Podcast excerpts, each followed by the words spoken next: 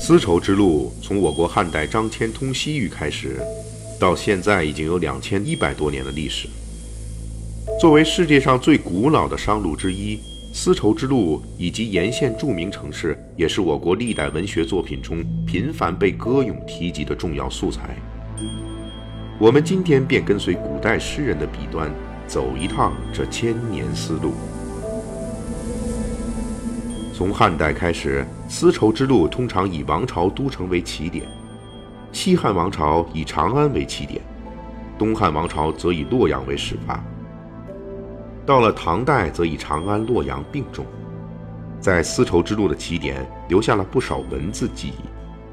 汉武帝所作《天马》一诗有云：“太一旷，天马下，沾赤汗，莫流者。”说的就是他在长安见到的西域名居汗血宝马。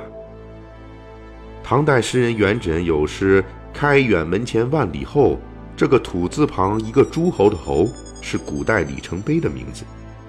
开远门是唐代长安城西北的城门，去丝绸之路的商贾旅人都经过这里，所以这里会有一座里程碑。按照宋代南部新书的说法。这座里程碑上写的是从此处去丝路上的安西重镇，距离为九千九百里，目的是安慰踏上丝路的旅人，不要有万里长征人未还的忧虑。这座里程碑由唐代大书法家虞世南手书，透出来的是一派盛唐的大国气概。出长安城一路向西，首先经过的重镇。便是今天的甘肃省会兰州，这里在汉代被称为金城，据说是出产过黄金。金城这个名字用了五百年之后，直到隋朝改称为兰州，并延续到今天。唐代边塞诗人岑参有一首诗题在金城：“古树以众险，高楼建五梁”，说的就是这里既是丝路的险要之地。同时，也是连接西边凉州的重镇。过了兰州，丝绸之路将经过一组城市群，这便是名标青史的河西四郡。第一站是武威，这个名字起源于西汉，是歌颂汉军抵御匈奴侵扰丝路的纪念。武威郡后来改名凉州。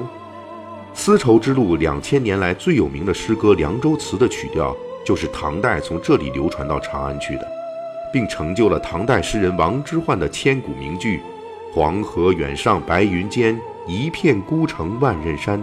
羌笛何须怨杨柳，春风不度玉门关。”第二站是张掖，汉代设张掖郡，掖就是腋窝、嘎吱窝，张掖的意思就是张开腋窝。把丝绸之路这条国家的臂膀伸出去，足可以说明这里的险要。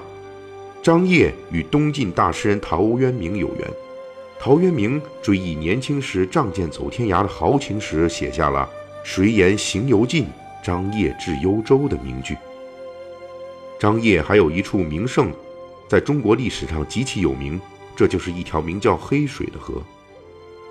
日本作曲家喜多郎做过一首曲子《黑水城幻想》，说的就是他。他之所以有名，还不是因为这首曲子，而是因为这条黑水河在两千多年前成书的《山海经》上被称为弱水。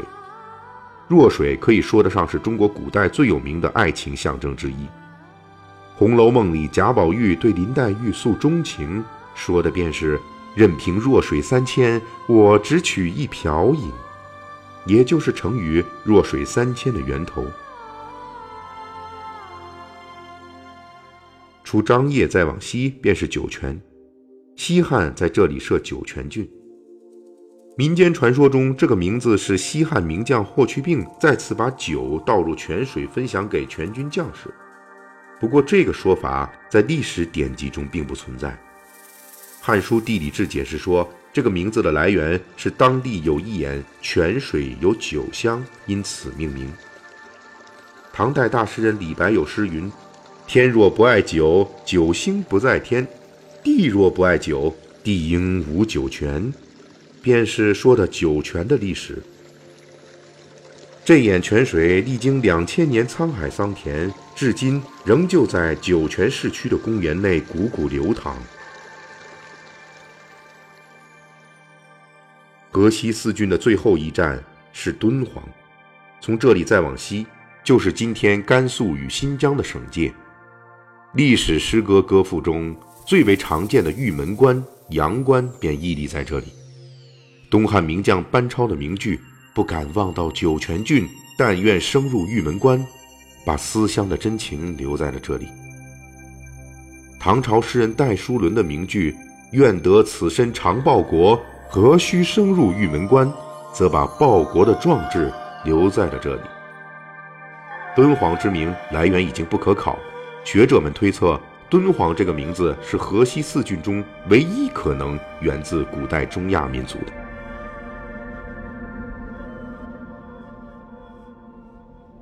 沿着丝绸之路过敦煌再往西，丝绸之路因为天山及沙漠的阻隔而分成南北几路。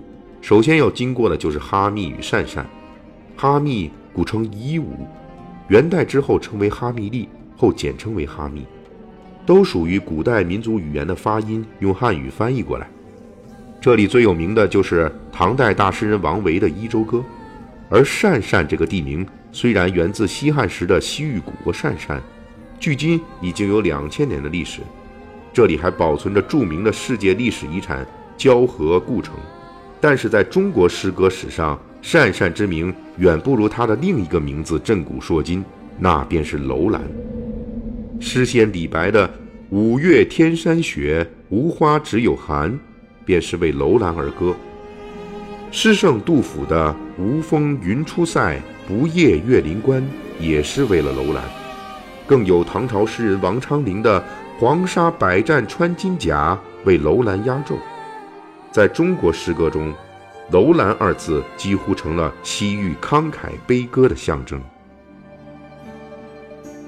接下来我们要经过的便是历史上另外一组赫赫有名的城市群——安西四镇。安西四镇是唐代安西都护府下属的四个军镇，最初设在燕齐、龟兹、于田和疏勒，分别保护丝绸之路的南北道。燕齐本是西域古国名，南宋诗人陆游有诗云：“燕齐山头暮燕子，牛羊声断行人止。”秋词也是源自古代西域国名，以歌舞闻名于世。唐代诗人岑参路过此处，留下了“今且还秋词，壁上悬角弓”的佳句。于田也是西域古国名变成的地名，这里在清代改称和田，也就是和田美玉的故乡。美玉之名源远流长，唐代散文八大家之一的欧阳修。写下了“行经于田得宝玉”的诗句，说的就是这事儿。疏勒也是古国之名，是这一段丝绸之路的终点。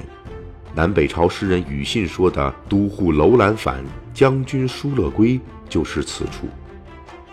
诗人笔下的将军从疏勒归来，可不是一件容易的事情。东汉名将耿恭曾以数百孤军成功守卫此城。与侵扰丝绸之路的匈奴大军激战一年之久。唐朝诗人李端诗云：“丁零苏武别，疏勒范羌归。”说的就是耿恭麾下的范羌救援疏勒，最终仅存十三壮士归玉门的历史。古人越过丝绸之路这些名城古镇，出现在他面前的便是帕米尔高原。从这里西去，便是中亚古国。波斯、阿拉伯乃至罗马，那里留下了诗仙李白的碎叶城时代，长春真人丘处机的撒马尔罕之行，更有唐朝诗人杜牧所称的“甘英穷西海”的东汉使臣甘英。